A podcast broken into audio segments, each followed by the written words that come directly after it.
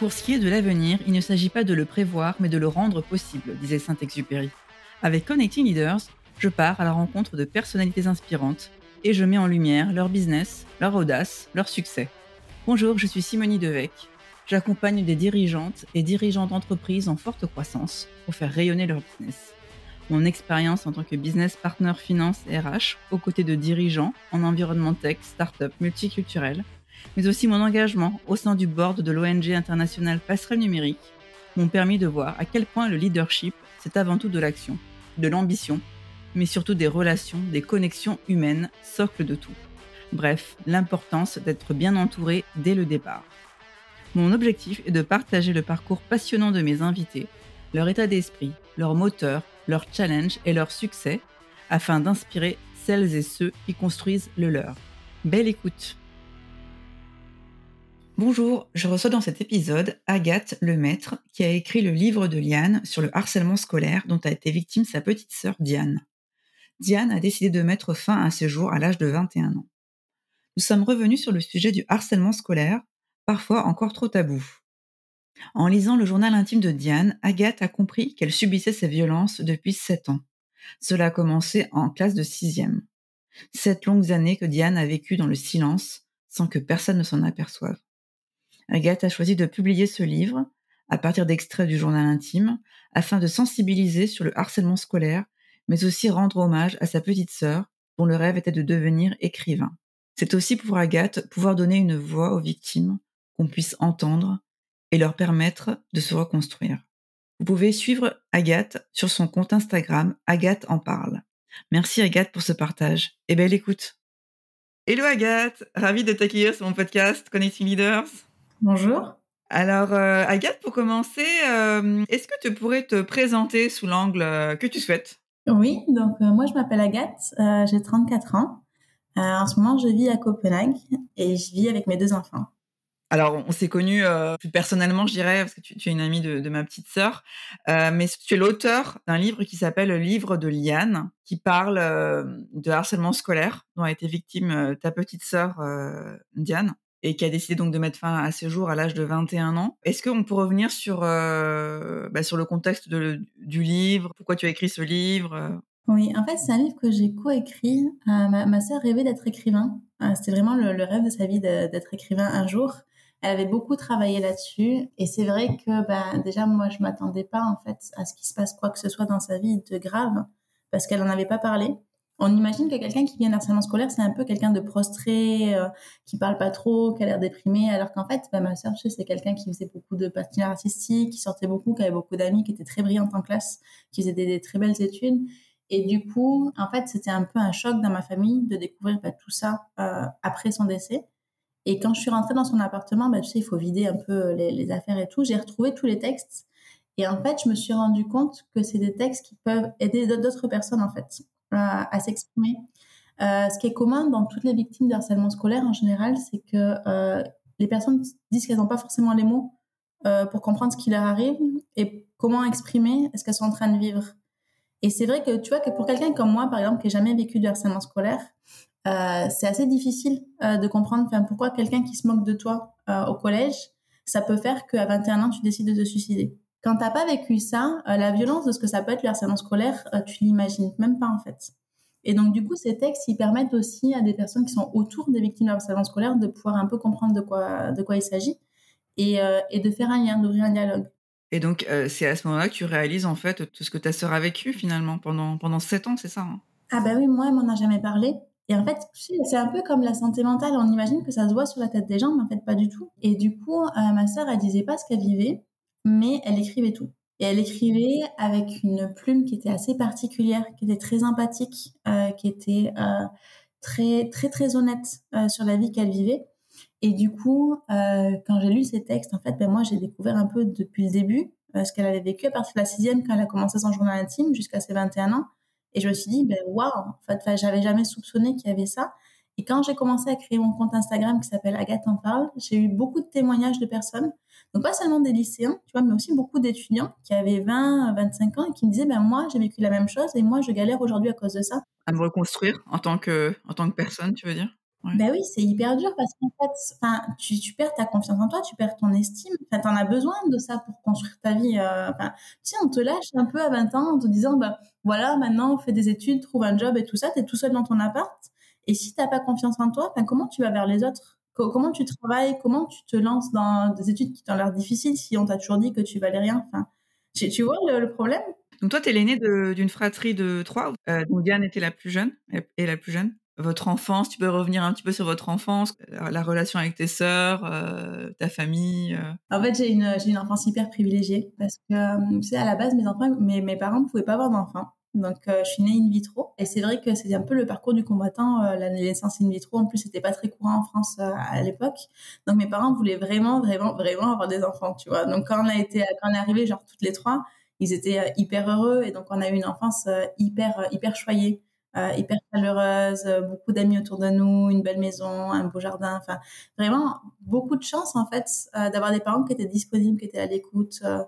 Euh, et, c'est vrai que ça casse un peu le cliché. Tu sais, on imagine que les, les victimes du harcèlement scolaire, leurs parents s'en occupent pas, la famille sont pas très réunies et tout ça. Et en fait, ben, nous, on est un peu le contre-exemple d'une famille qui était très unie, qui parlait beaucoup, qui faisait plein de trucs ensemble, et pourtant, ben, ça, c'est arrivé, tu vois. Mais, euh, mais ouais, on était hyper proches avec euh, mes sœurs, même quand je suis partie vivre à Singapour, bah, là où j'ai rencontré euh, ta, ta sœur. Euh, c'est vrai que j'invitais beaucoup ma famille. Enfin, tu sais, t'es es jeune diplômé, ça y est, tu gagnes ta vie, tu peux envoyer des billets d'avion à tes amis, à tes frères et sœurs. Pour Singapour, c'est vraiment le hub pour voyager. Enfin, moi, je suis allée voir ma sœur plusieurs fois. de faire découvrir à, à, des gens qui connaissent pas, genre l'Asie, c'est magique. Surtout une ville comme Singapour, il y a tellement de trucs à voir, tellement de trucs à manger, tellement de lieux à aller. Enfin, c'est génial. Donc, tu vois, quand tu, quand tu fais venir tes deux sœurs euh, dans un endroit comme ça où tu vis et tu peux leur montrer ben, tout, mais c'est juste incroyable. Tu vas dans la jungle, il y a des singes en liberté, il y a des toucans. tu sais, quand tu es toulousaine, et moi, j'ai toujours vécu à Toulouse jusqu'à mes 20 ans, tu vois. Donc, d'un coup, tous les dimanches, tu peux aller faire ton footing euh, dans la, jungle et tu vois des toucans en liberté. C'est juste incroyable, quoi. Et c'est l'angle que j'ai pris quand j'ai voulu raconter dans ce livre euh, notre histoire, c'est vraiment de raconter mon quotidien donc d'une jeune expatriée qui est à Singapour et je racontais ben, comment on fait une enquête euh, quand tu es à Singapour à 10 000 km de la police et tu peux savoir ce qui se passe euh, parce que je sais l'enquête s'est faite à Toulouse puisque ma sœur est décédée à Toulouse et que forcément c'est le, parquet de Toulouse qui a été saisi.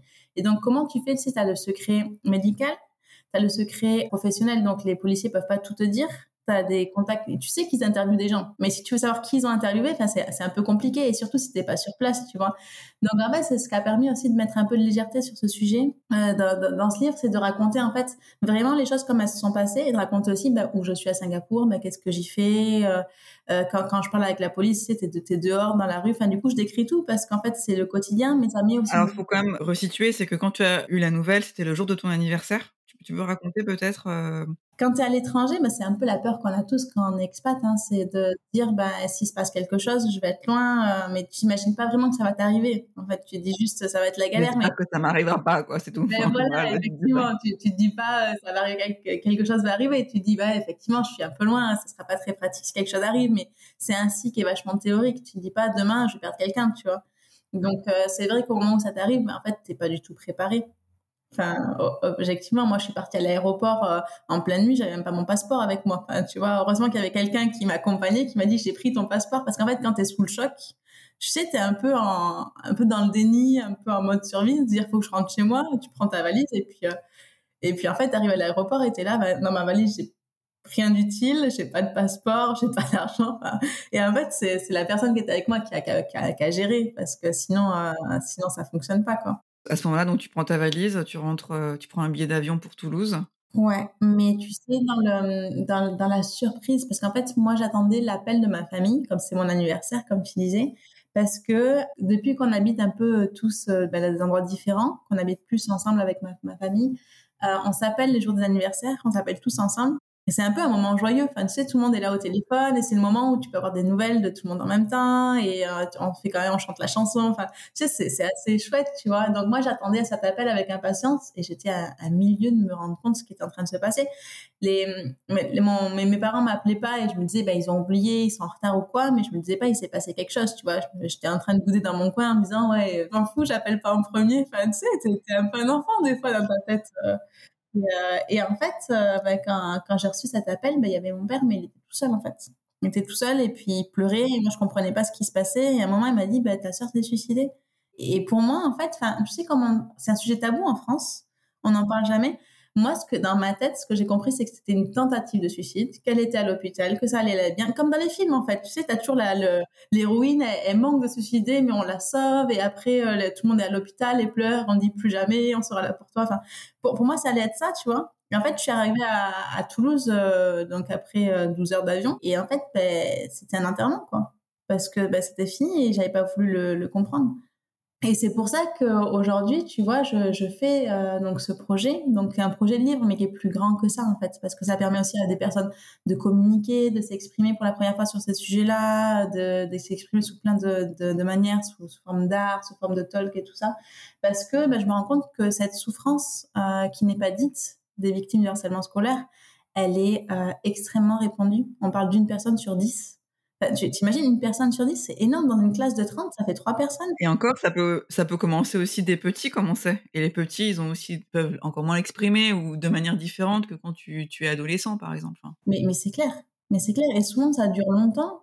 Et il y a une impuissance, en fait, bah, des, des enfants qui essayent de l'exprimer et personne ne les aide parce que ben, les, les enseignants sont pas forcément encore formés. Euh, ben, pour les parents, ça fait peur. Enfin, c'est effrayant, tu vois, de te dire que ton enfant enfin, peut en arriver là. Et malheureusement, c'est un sujet tabou en France, donc on ne le dit jamais. Mais le suicide, c'est la deuxième cause de mortalité des jeunes. Enfin, c'est énorme, en fait. Et le harcèlement scolaire, c'est une des causes principales. Donc, c'est vraiment un sujet qui est important. Mais comme ça fait peur, les gens n'osent pas trop l'aborder ou savent pas trop comment s'y prendre. C'est un peu délicat aussi. Du coup, tu t'es euh, intéressé donc de près à ce sujet. Tu as déjà vu assister à ça, je sais pas, dans ta scolarité? Est-ce que tu as vu des gens dans ton entourage euh, être un peu victimes aussi d'harcèlement? Peut-être. Enfin, c'est sûrement, c'est sûr en fait. Enfin, c'est sûr que dans, dans des classes, il y a eu, y a eu des, des, choses comme ça. Mais en fait, tu sais, moi, comme je l'ai pas vécu, j'ai toujours eu des amis qui étaient là pour moi. Euh, personne ne s'est jamais vraiment moqué de moi. Enfin, peut-être à faux des fois parce que j'avais des chaussures un peu moches, mais ça, ça, s'est arrêté là. C'est pas du harcèlement scolaire, tu vois.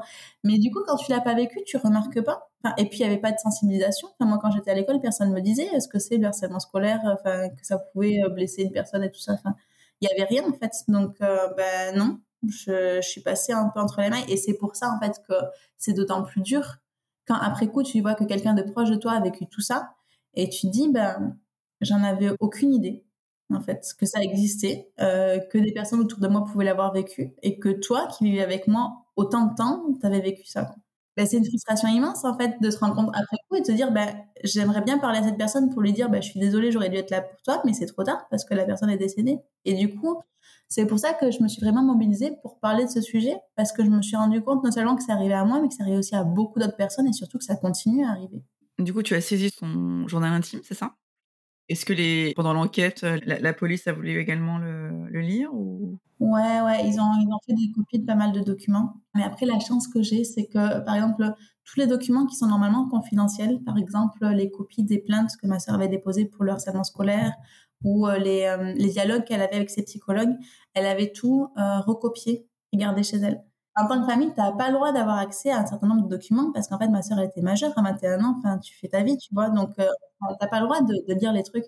Et en particulier, les dialogues avec les psychologues. Parce qu'elle elle a essayé de se remettre de son harcèlement scolaire. Elle allait voir des psychologues pendant trois ans euh, pour travailler là-dessus. Enfin, elle, a vraiment fait le taf, tu vois. Et en fait, tu rentré chez elle comme elle voulait être écrivain. Elle écrivait pas seulement un compte-rendu de la réunion qu'elle avait fait, mais vraiment les exacts dialogues qui avaient eu lieu euh, dans la salle et aussi ce qu'elle pensait. Donc, c'est-à-dire que quand le psychologue lui posait une question, pourquoi elle décidait de mentir ou pourquoi elle répondait à la question et, comment elle se sentait à ce moment-là? Du coup, tu sais tout en fait. Et ça, en fait, quand je suis allée voir euh, les centres médicaux en leur demandant est-ce que euh, on peut parler au psychologue, les gens te reçoivent mais te disent rien. Et que ça, ça subsiste après le décès de la personne, donc tu peux rien savoir. C'est immensément frustrant, tu vois, de te dire, euh, tu as envie de savoir ce qui s'est passé, mais en fait, ils te disent rien du tout, quoi. Donc l'enquête, euh, est-ce qu'on a retrouvé euh, les personnes? Enfin, comment ça se passe euh, finalement Les personnes dans le sens où elle a porté plainte contre elles. Donc si tu veux, quand dans le document de plainte, là, par contre, les prénoms, ils apparaissent. Tu, tu sais contre qui elle porte plainte.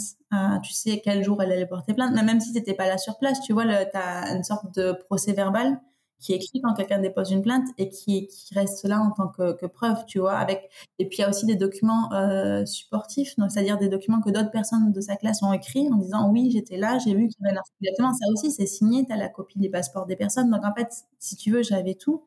En fait, il s'est passé quoi après le dépôt des plaintes? Enfin, y a... Rien, comme ce qui se passe le plus souvent dans les plaintes de harcèlement scolaire, c'est-à-dire que c'est considéré comme, enfin, dans, ce, dans le cas de ma sœur, on lui a dit qu'elle n'avait pas assez de preuves.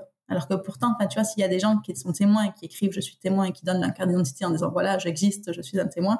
Pour eux, c'est pas assez euh, tangible, quoi. C'est pas une preuve assez. Euh, Mais du coup, la question qui se pose, c'est qu'est-ce qu'il faudrait?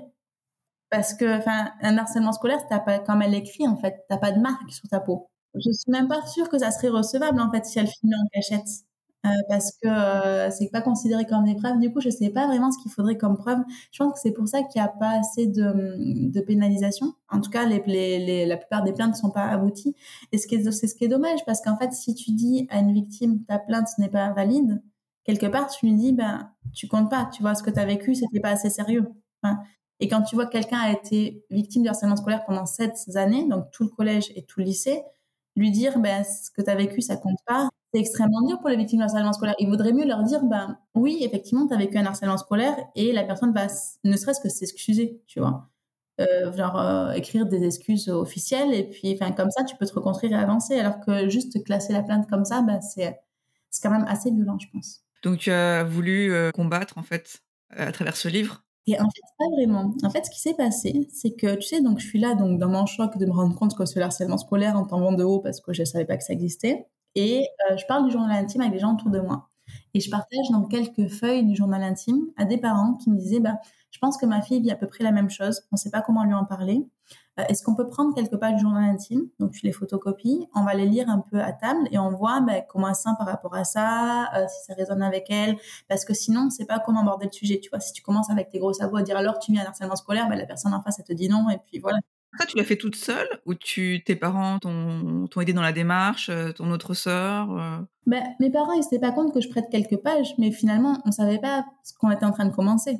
Simplement, cette famille, comme elle a parlé à sa fille que ça a bien fonctionné, m'a dit, ben, il y a d'autres parents qui sont inquiets aussi sur ce sujet-là. Est-ce qu'on peut prêter ces feuillets à d'autres familles? Et tu sais, tu es là dans ta reconstruction, tu as envie d'aider, tu vois. Donc, je leur ai dit, ben, pas de problème, euh, prêtez-le, photocopiez-le. En fait, ces pages, ont été photocopiées donc un certain nombre de fois. Il y a beaucoup de familles qui ont commencé à les utiliser. Et elles m'ont dit, est-ce qu'on pourrait avoir la suite du journal intime? Est-ce qu'on pourrait savoir ce qui s'est passé? Euh, Est-ce que tu veux nous raconter le contexte? Et finalement, de fil en aiguille, ben, la question s'est posée de est-ce qu'il faudrait pas écrire ce qui s'est passé? Mais au départ, c'était juste un draft. Enfin, c'était pas quelque chose de sérieux, tu vois. Mais plus tard, j'ai découvert qu'il y avait une dame qui avait un prix Goncourt, qui aidait ma sœur à écrire donc ces textes, qui l'avait accompagnée, qui l'avait relu, qu'elle était vraiment en train de bosser là-dessus. Et je me suis dit, bah, en fait, le rêve de sa vie, c'était d'être écrivain. À cause de ce harcèlement scolaire, elle le sera, entre, guillemets, jamais. Et pour moi, c'était une frustration encore plus dure que d'accepter son décès. Tu vois, de se dire, le rêve de sa vie, pour lequel elle a bossé tout le temps, elle y était presque, et ça n'arrivera jamais parce que lui arrivait ça. Et, et, quelque part, je me suis dit, bah, si ça peut aider des gens, ces textes et, et, si ça peut quelque part euh, lui donner une voix, euh, ça serait peut-être intéressant de faire quelque chose. Et c'est là que j'ai lancé la campagne LU. Donc tu vois, on pense au levée de fonds donc pour monter des entreprises, mais des fois tu fais une levée de fonds pour un projet. Et pareil, donc ça a récolté 10 000 euros et j'ai pu donc imprimer le livre avec du, du beau papier, faire travailler des étudiants sur une couverture. Enfin, il y a plein de choses qui se sont faites et, euh, et c'était intéressant, enfin, c'est touchant, tu vois, de voir tous ces inconnus euh, qui donnaient de l'argent pour un livre alors qu'il n'était pas fini. Enfin, ce livre, tu vois, il n'existait même pas encore. Un livre qui n'avait même pas de couverture, enfin, qui n'existait pas en fait. Mais en disant, bah, je pense que ce projet, euh, il a de la valeur, ça peut aider euh, des personnes et moi j'ai envie de contribuer en tant que particulier et je te donne 10 euros, 15 euros, 5 euros pour faire quelque chose. Euh. Jusqu'à 10 000 euros, ouais, au total. parce qu'il y a eu pas mal de, de gens qui ont, qui ont, répondu présent. Et, euh, et c'est là que tu vois aussi que le harcèlement scolaire, c'est c'est quelque chose qui touche des gens très très différents parce que tu as eu autant des étudiants que des enseignants que des parents que des jeunes entrepreneurs euh, que des, des, des chefs d'entreprise enfin il y a plein de gens très différents qui m'ont écrit en me disant pratiquement tous qu'ils avaient vécu un peu la même histoire tu vois et, et tu dis bah waouh en fait comment ça se fait qu'on m'en avait jamais parlé avant? Donc tu décides de t'entourer d'un agent littéraire, c'est ça? Ben, en fait, non. En fait, euh, moi, pour moi, le projet, une fois que j'avais fini euh, cette levée de fonds Ulule, que j'avais envoyé tous les livres et tout ça, ça prend quand même pas mal de temps parce que tu envoies des, des, cartes postales, des photos, faut tout, tout timbrer, faut écrire l'adresse à la main. Donc, quand tu as 500 adresses à écrire à la main, ça prend 1000 ans. Donc, ma maman est venue pour m'aider à écrire l'adresse parce que j'étais enceinte. Après, il fallait tout porter à la poste depuis Copenhague. Enfin, tu vois, c'était quand même pas mal de, de taf. Et puis après, ben, ma fille est née. Quand tu as, un bébé en, en bas âge... Euh, tout ça, tu l'as fait de Copenhague, hein, on est d'accord Oui, je l'ai fait de Copenhague. Et en fait, après, ben, tu sais, j'étais enceinte. Mon, forcément, mon bébé est arrivé et, et je pour moi, le, projet était terminé, tu vois. Et c'est là, en fait, que je me suis retrouvée coincée parce qu'il y a beaucoup de gens qui ont commencé à m'écrire en me disant euh, Est-ce que tu veux pas faire une interview? Est-ce que tu peux nous envoyer le livre? Est-ce que tu pourrais en imprimer d'autres? Où est-ce qu'on peut le trouver? Est-ce que tu pourrais pas le mettre en librairie? Et, moi, j'étais là, avec mon bébé dans les bras en train d'allaiter, je me disais, mais comment je vais faire pour répondre? Tu sais, tu as, des emails qui arrivent en continu. Il y a des moments, je pense, je recevais 100 emails par jour. Enfin, c'est impossible, en fait. Et c'est que des gens qui disent, je parle de ça pour la première fois, c'est un sujet important pour moi. Tu vas pas les ghoster. Enfin, tu, tu, vois ce que je veux dire? Tu es obligé de répondre. Tu avais fait pas mal de, de promos sur les réseaux sociaux? Pas tant que ça, mais en fait, les gens partagent parce que c'est un sujet qui les touche et, aussi parce que ben, personne n'ose trop parler de ce sujet. Tu sais, enfin, il y a beaucoup de familles qui ont perdu quelqu'un par suicide. Personne n'en parle. Enfin, tu vas pas mettre ça sur tes réseaux sociaux. Déjà, quand tu as une photo ou tu as un bouton, tu pas la poster. Enfin, non, mais tu, tu vois, les réseaux sociaux, ça t'expose beaucoup. Donc, t'as pas envie de partager quelque chose d'intime. Moi, je l'ai fait parce que j'ai vu à quel point il y avait un tabou, à quel point les gens souffraient de ce tabou. Et je me suis dit, ben, faut que j'en parle parce que ben, sinon, ça va continuer comme ça, en fait. Et donc, euh, la suite de la publication du livre, tu... C'est arrivé plus tard, c'est parce que je m'en sortais vraiment pas. Et je parlais à une amie euh, en lui disant, ben, je sais pas quoi faire, en fait. Parce que euh, là, je suis, pas à tout gérer. Et elle m'a dit, mais tu peux pas tout faire tout seul. Euh, parle à cette agente littéraire, elle est vraiment bien, euh, et, et, et, discute avec elle. Et peut-être que tu as une vision très erronée des maisons d'édition, parce que moi je lui disais, bah, je veux pas du tout travailler avec une maison d'édition, parce que je veux pas vendre des textes déjà. Tu vas pas vendre enfin, un journal intime de quelqu'un qui est décédé, enfin, tu vois, parce qu'après tu signes un contrat qui veut dire que la maison d'édition elle peut l'imprimer autant qu'elle veut. Enfin, et, et qu'est-ce qu'ils vont faire? Enfin, tu, tu sais pas en fait. Enfin, pour moi, c'est des textes qui ont une valeur, qui sont précieuses, tu vois, que j'ai pas écrit moi-même. Tu m'as même pas demandé à l'auteur s'il est d'accord d'imprimer. Enfin, tu vois, donc euh, je voulais vraiment pas euh, travailler avec maison d'édition parce que ça implique de vendre des textes. Et par exemple, la, lettre d'adieu de ma sœur qui fait partie du livre, tu vois, ben, je voulais qu'elle continue à faire partie du livre, mais je voulais pas du tout vendre euh, enfin, ça. Enfin, tu vois, c'est un problème moral enfin, qui se pose. Et en fait, cette agente littéraire donc, qui, travaillait à ce, à, ce moment-là avec un, un prix Goncourt sur des traductions, euh, m'a dit qu'elle avait aussi des enfants, qu'elle avait des jumeaux, que le harcèlement scolaire c'est un sujet qui l'intéressait à, titre aussi personnel parce qu'elle voulait apporter sa pierre à l'édifice, qu'elle voulait changer les choses, que son le l'environnement en fait soit plus sain pour ses enfants aussi.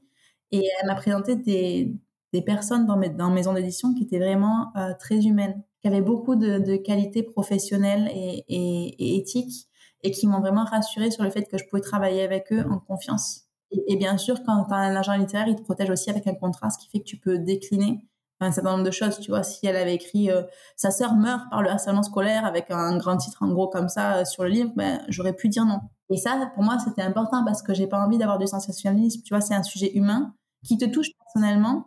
Et tu dis, si les gens euh, commencent à en faire n'importe quoi, c'est toi qui vas être blessé, mais aussi toute ta famille derrière. Parce qu'il n'y a pas que moi, en fait. Donc, euh, donc ouais, ça s'est passé comme ça. Et après, c'est vrai que ce, ce livre s'est diffusé très très vite. Enfin, dès, qu'on l'a mis, euh, dès, dès qu'on l'a mis en ligne et qu'il est sorti, il y a eu beaucoup de commandes sur Amazon, dans les Cultura, dans les Fnac. Enfin, les libraires ont commencé. Bah, tu sais, ils sont touchés aussi, tu vois, parce que c'est aussi des, des, des, gens qui ont. Enfin, on a tous été à l'école en fait. Donc, on a tous soit vécu, soit vu quelqu'un, soit soit eu un ami. Donc, ils mettaient le livre en avant. Enfin, ils écrivaient des petits mots personnels. J'ai reçu plein de témoignages hyper touchants. Tu, vois, même le jour de la sortie, donc à la Grande Librairie de, de Paris? Donc il est sorti en mars 2023, c'est ça? Le 8 mars pour la Journée de la Femme. Parce que la, la parole des femmes, c'est pas quelque chose quand. c'est encore une révolution pour moi. Il y a beaucoup de femmes qui n'osent pas prendre la parole, qui n'osent pas parler de, de ce qu'elles ont vécu, qui ont peur qu'on leur dise bah, tu te victimises, tu n'étais pas légitime, tout ça. C'est vraiment quelque chose qui revient, la légitimité en particulier chez les femmes. Les hommes parleront différemment. Donc on s'est dit on va le faire sortir le 8 mars pour dire que ben ouais, même si tu as été une victime euh, toute ta vie et que tu pas réussi à parler, euh, ta voix elle est importante. La voix de ma sœur, mais aussi en fait la voix de toutes les victimes du harcèlement scolaire. C'est ça le message. Et euh, c'est un message fort qu'on a a essayé de faire passer. Et effectivement, on a eu beaucoup de retours hyper beaux en fait. Est-ce que tu, tu, as entrepris d'autres actions en dehors de ce livre pour sensibiliser les gens?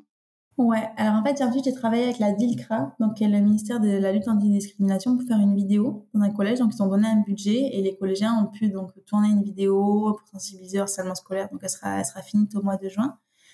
Et euh, j'ai rejoint un collectif euh, de toutes les associations qui travaillent contre le harcèlement scolaire, mais aussi les particuliers comme moi, pour euh, faire un certain nombre de demandes aux Nations Unies. Donc là, on a déposé, un, ben, en fait, le mois dernier, on a déposé notre, notre demande pour faire avancer ce sujet d'un point de vue global, c'est-à-dire aussi dans la législation, euh, qui est vraiment des choses concrètes qui se passent sur ce sujet. Parce que sinon, les, les personnes ont l'impression que bah, tu peux rien faire et tu es une victime et c'est fini, tu vois. Alors qu'en fait, tu as beaucoup de choses que tu peux faire pour amener la société à évoluer euh, dans, dans, un certain sens. Et tu vois, moi qui ai fait, bah, j'ai fait deux écoles de commerce, j'ai fait quand même pas mal d'études, je voulais vraiment mettre tout ce que j'ai appris au service d'une cause. Et je me suis regroupée avec d'autres gens qui ont par exemple des compétences juridiques ou des compétences en communication. Et en fait, tout ce que tu apprends dans le milieu du travail, tu peux aussi l'utiliser pour défendre en parallèle bah, des sujets qui sont importants pour toi et faire avancer bah, la société en fait. Et ça, je trouve ça hyper, euh, hyper intéressant euh, de voir que tu peux avoir des compétences qui sont transverses et que tu peux aussi les utiliser ben, d'un point de vue personnel. Est-ce que, avec tout ce que tu entreprends là sur, ce sujet, est-ce que tu penses qu'il y a des choses qu'on pourrait mettre davantage en place, que ce soit en tant que parent, en tant qu'éducateur ou même figure d'éducation quoi? Ça peut être des tontons, des tatas ou même ouais, des enfants dans notre environnement. Voilà, comment on peut agir là-dessus? Est-ce qu'il faut plus observer, leur demander? C'est pas, c'est pas évident justement. Comment les, victimes justement peuvent euh, partager ça enfin? Il faut parler en fait. Le problème c'est que les gens ont tendance à attendre en disant ben je le verrai s'il y a un problème. Et en fait le, problème c'est que tu le verras pas parce que ben ça se voit pas. C'est ça en fait. C'est ça le, le, le, vrai problème du harcèlement scolaire, c'est son invisibilité. C'est-à-dire que tu passes à côté parce que ça se voit pas. Et donc en fait, euh, finalement, tu vois, quand j'ai fait ce projet de livre, c'était aussi pour que les gens ils aient une occasion de parler, qu'ils puissent dire, pas forcément est-ce que tu as vécu un harcèlement scolaire, blabla, mais euh, tiens, j'ai lu ce livre, euh, il m'a touché parce que euh, j'ai envie de te le partager, ça m'a fait penser que, enfin, tu vois, et c'est beaucoup plus facile quand tu quand es avec des gens à table de dire, bah, tiens, j'ai vu cette histoire de cette fille et, voilà ce qu'il y avait dans le livre, tiens, je te prête le livre, on en parle si tu veux. Enfin, c'est plus simple. Et après, on a fait un truc dans les écoles, parce que tu me disais comment est-ce qu'on peut aider des enfants, par exemple en, classe ou quoi. on a imprimé une carte postale, parce qu'il y a une artiste française qui s'appelle Soledad Bravi, qui a fait, euh, voilà, a, fait une illustration. Et, suite à elle, donc il y a pas mal d'autres artistes qui ont fait des, illustrations, dont Bérénice Milon et aussi euh, Yiling Chang. Et on a pris une illustration donc euh, d'une de ces artistes, on l'a imprimée sur une carte postale. On a distribué ces cartes postales donc dans des écoles, donc une centaine d'établissements, en disant aux enfants, ben, au dos de la carte postale, donc la partie où tu écris, tu peux écrire un mot de soutien à une victime qui soit a vécu du harcèlement scolaire, soit a été harceleur, soit a vu quelque chose, sans mal par rapport à ça, mais a pas trop su quoi dire quoi. Et donc euh, chaque enfant écrit un mot euh, personnalisé à une personne qu'ils ne connaissent pas. Et après l'association ramasse les cartes postales et l'amène donc du collège vers le lycée ou du lycée vers le collège. Donc tu vois, tu reçois une carte postale toi aussi euh, d'une personne qui ne connaît pas mais qui t'a écrit un mot de soutien que pour toi.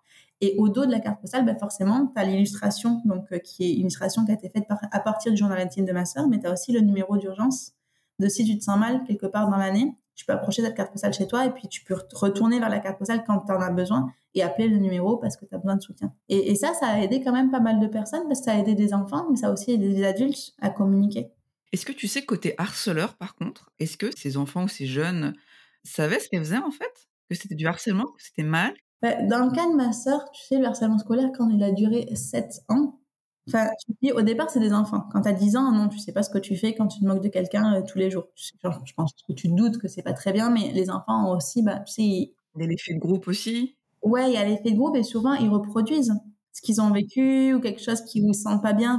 donc, tu peux pas trop en vouloir des enfants de 10 ans de se moquer de quelqu'un parce que peut-être qu'ils se sentaient mal aussi, tu vois. Après, euh, je pense quand même que quand ça dure autant de temps, quand tu arrives au lycée, que tu as 16, 17, 18 ans, tu sais quand même un peu plus ce que tu fais.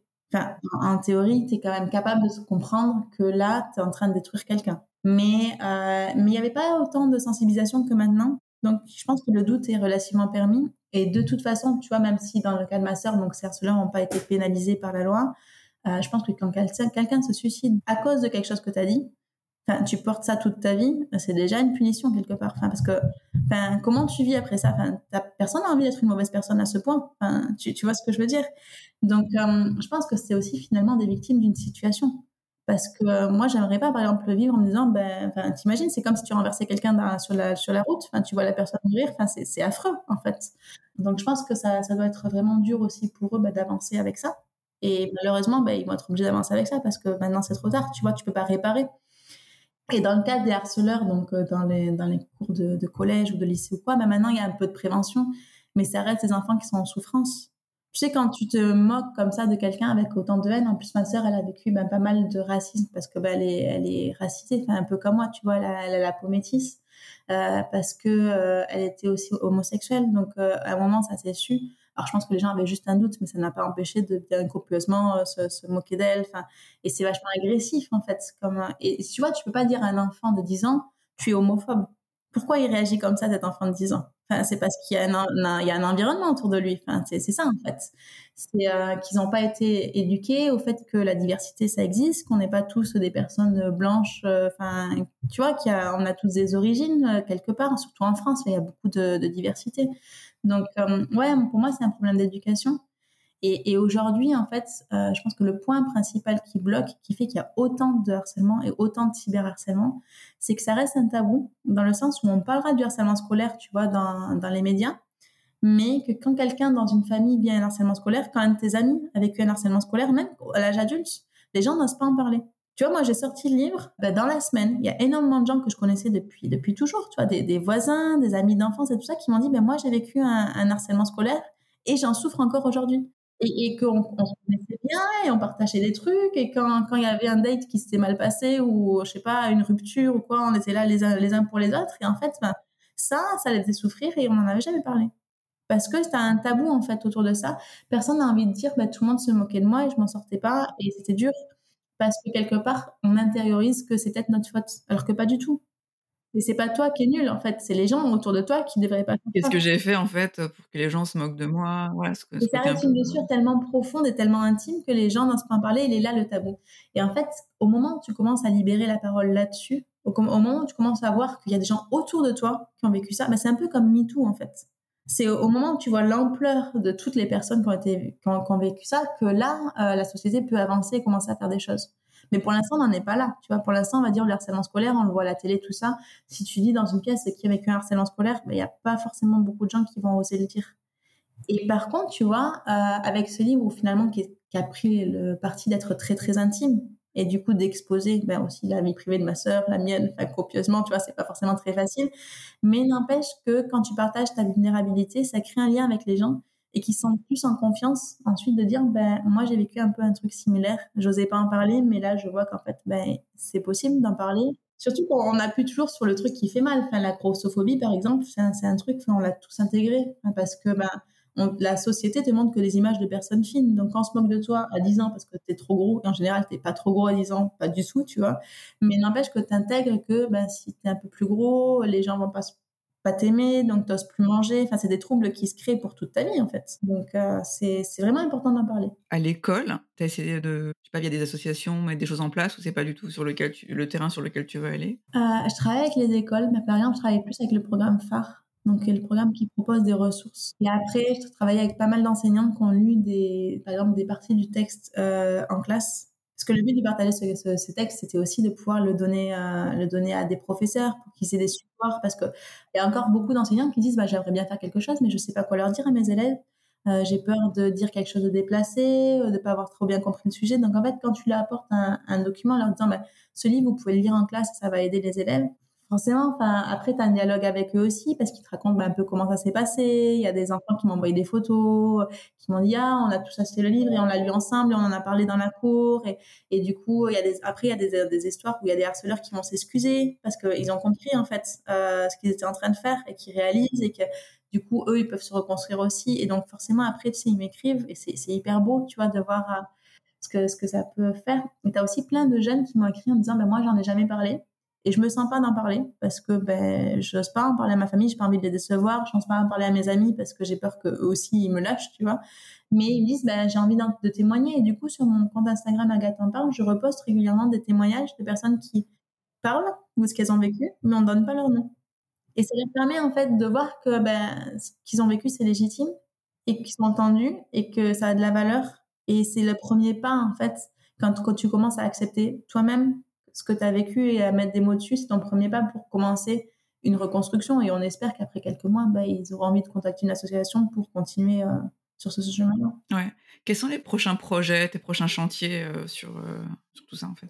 Alors en fait, là, j'ai commencé à travailler avec des agences audiovisuelles. Donc une agence qui s'appelle Matryoshka, qui a proposé au Festival des séries donc en France, en mars dernier, le livre pour qu'il soit adapté. Et donc on a reçu, ben, il y a une vingtaine de personnes qui étaient intéressées donc euh, d'entreprises ou de, ou de médias, euh, qu'on, et on, donc on est en train d'échanger avec eux, sachant que pour moi c'est très important de travailler avec des agentes euh, audiovisuelles que je connais bien et en qui j'ai confiance, parce que comme tu sais, quand c'est une adaptation audiovisuelle, ça veut dire que ce n'est plus ton histoire. C'est-à-dire que là, pour l'instant, c'est mon histoire personnelle et je contrôle entre guillemets ce que ce que je dis puisque j'ai envie que ça soit cohérent avec ce qu'on a vécu, tu vois, que ça soit sincère et authentique. Quand tu vends un livre pour une adaptation, euh, le metteur en scène peut l'adapter de la manière qui lui paraît pertinente. Et ça, c'est un risque. Parce que, est-ce que cette personne va vraiment comprendre que le but, c'est de sensibiliser, d'aider d'autres personnes? Est-ce que le, but humain, il va être là encore? Donc, euh, il y, a ça, en fait, qui est, un peu inquiétant, mais euh, je suis accompagnée et je pense qu'on va arriver à quelque chose à un moment. Et tu parlais des Nations Unies? En fait, on, prépare donc une sorte de, de journée où toutes les personnes euh, qui travaillent sur scène scolaire iront à l'ONU. On va lire des textes. Normalement, j'espère que ça va pouvoir se faire, on va faire une exposition. Et aussi, on a demandé un certain nombre de choses, par exemple la mémorial, donc euh, qui euh, puisse représenter un lieu où les victimes du harcèlement scolaire peuvent aller se, recueillir, ou qui soit au nom en fait de toutes les victimes du harcèlement scolaire de France, où les parents puissent se recueillir, mais aussi pour symboliser que effectivement les victimes du harcèlement scolaire aujourd'hui et de cyberharcèlement d'ailleurs sont euh, des victimes euh, nationales, finalement. C'est des victimes qu'en tant que société, on n'a pas su protéger et leur donner une légitimité, puisqu'on en a parlé plus tôt, quand tu portes plainte, enfin, il faut continuer à le faire, mais c'est pas forcément comme ça que tu vas aboutir à une reconnaissance de ce que tu as vécu. Et des fois, tu as besoin de ça pour avancer. Comme tout est trauma, en fait, tu as besoin de, de, poser des mots et que les gens te disent oui, effectivement, tu as vécu ça pour pouvoir avoir une base, en fait, pour pouvoir continuer. Et donc, pour moi, c'est vraiment important, je pense, d'avoir un, mémorial qui, montre que oui, effectivement, on prend en compte les victimes de harcèlement scolaire, qu'on sait qu'elles sont là, et donc, on commence à travailler dessus. Est-ce que tu souhaites euh, créer une association? Euh, Moi, aujourd'hui, je n'ai pas la légitimité euh, pour aller parler dans des classes parce que je ne suis pas enseignante, parce que je ne suis pas psychologue et parce que je ne suis pas formée dans l'éducation. Si on parlait tout à l'heure des compétences transversales, de ce que tu apprends dans ton métier, que tu peux utiliser ensuite pour défendre des causes, euh, moi, par exemple, faire de la gestion de projet, de la communication, même, tu vois, les réseaux sociaux, c'est pas quelque chose que je connaissais, mais j'ai appris un peu sur le tas. Mais j'irai pas me lancer à faire de la psychologie sans avoir 5 ans d'expérience et un diplôme, tu vois. Parce que euh, tu peux dire des choses qui vont blesser les gens, même si c'était de mon intention. Et tu vois ce que je veux dire? Donc, je préfère travailler avec des professionnels qui, eux, ensuite, sur le terrain, pourront faire des choses, plutôt que essayer moi-même de faire quelque chose qui sera pas forcément euh, à la hauteur, en fait, pour ces enfants-là qui vraiment ont besoin de soutien. Alors, question qui te concerne plus, toi, Agathe, quels sont tes moteurs euh, dans la vie? Mes moteurs dans la vie, je dirais que c'est la curiosité. Je suis quelqu'un d'extrêmement curieux. Euh, j'adore apprendre, j'adore rencontrer des gens. Et c'est vrai que j'aime bien relier ce que je sais faire avec ce que je sais pas encore faire. Tu vois, juste découvrir, apprendre. Là, par exemple, j'apprends beaucoup sur la blockchain. Et je découvre qu'il y a des gens qui font, par exemple, pas mal de, de projets pour des causes pour des causes environnementales, pour des causes sociales, que tu peux vraiment lier en fait à une blockchain euh, tout un projet. Et donc, tu peux soutenir des sujets qui n'avaient pas forcément de financement jusqu'à maintenant. Donc, tu peux faire avancer bah, des sujets sociaux, tu peux faire avancer des sujets environnementaux. Et ça, je trouve ça hyper intéressant. Et tu vois, ça relie un peu mon parcours financier avec euh, ma volonté bah, de faire évoluer la société vers quelque chose d'un peu plus diversité, un peu plus juste et surtout euh, climate friendly, parce que franchement, le changement climatique, c'est une inquiétude qu'on a tous, tu vois. Et donc, de voir que tu peux agir à ton niveau, c'est hyper important. Ouais, génial. Bah, écoute, merci beaucoup, Agathe. Euh, dernière question, comment on peut t'aider si en, passant dans, mon podcast, euh, comment on peut euh, te soutenir? Donc à travers ton compte Instagram, Agathe en parle. Je le mettrai dans les dans les notes de l'épisode. Oui, c'est important de lui donner de la visibilité. Et... Lire ton livre euh, Le lire ou l'offrir ou le partager. Parce qu'en fait, le but de ce livre, c'est pas forcément de s'éduquer à soi ou de réfléchir soi-même. Il y a des gens qui ont vécu le harcèlement scolaire, qui ont, besoin en fait de travailler là-dessus. Mais c'est aussi euh, un moyen, quand tu l'offres à quelqu'un, de dire bah, Je suis là pour toi. Si tu as vécu ça, tu vois, euh, bah, tu peux m'en parler parce que tu vois, je me suis intéressée au sujet je t'offre ce sujet pour que, au cas où, tu vois, c'est quand même un, un, geste vachement bienveillant vers quelqu'un de dire, au cas où, si tu as vécu ça, euh, et au cas où, si tu as besoin d'en parler, je suis là. Tu, vois, juste ça, c'est hyper utile. Et sinon, bah, tu sais, il y a pas mal de passages de livres qui sont en ligne. Bah, juste lire des passages avec quelqu'un et lui dire, bah, tiens, j'ai lu ça, euh, ça m'a interpellé, je connaissais pas le harcèlement scolaire ou j'y avais jamais réfléchi, qu'est-ce que tu en penses? Juste parler en fait avec ses proches. Euh, déjà, rien que ça, c'est vaincre le tabou du harcèlement scolaire et c'est aider bah, énormément d'enfants. Merci beaucoup Agathe d'avoir partagé tout ça. Avec plaisir. Merci d'avoir écouté cet épisode de Connecting Leaders. Si vous avez aimé cet épisode, vous pouvez soutenir le podcast en vous abonnant sur votre plateforme d'écoute ou en le partageant autour de vous ou encore en laissant un commentaire sur Apple Podcasts. Merci et à très vite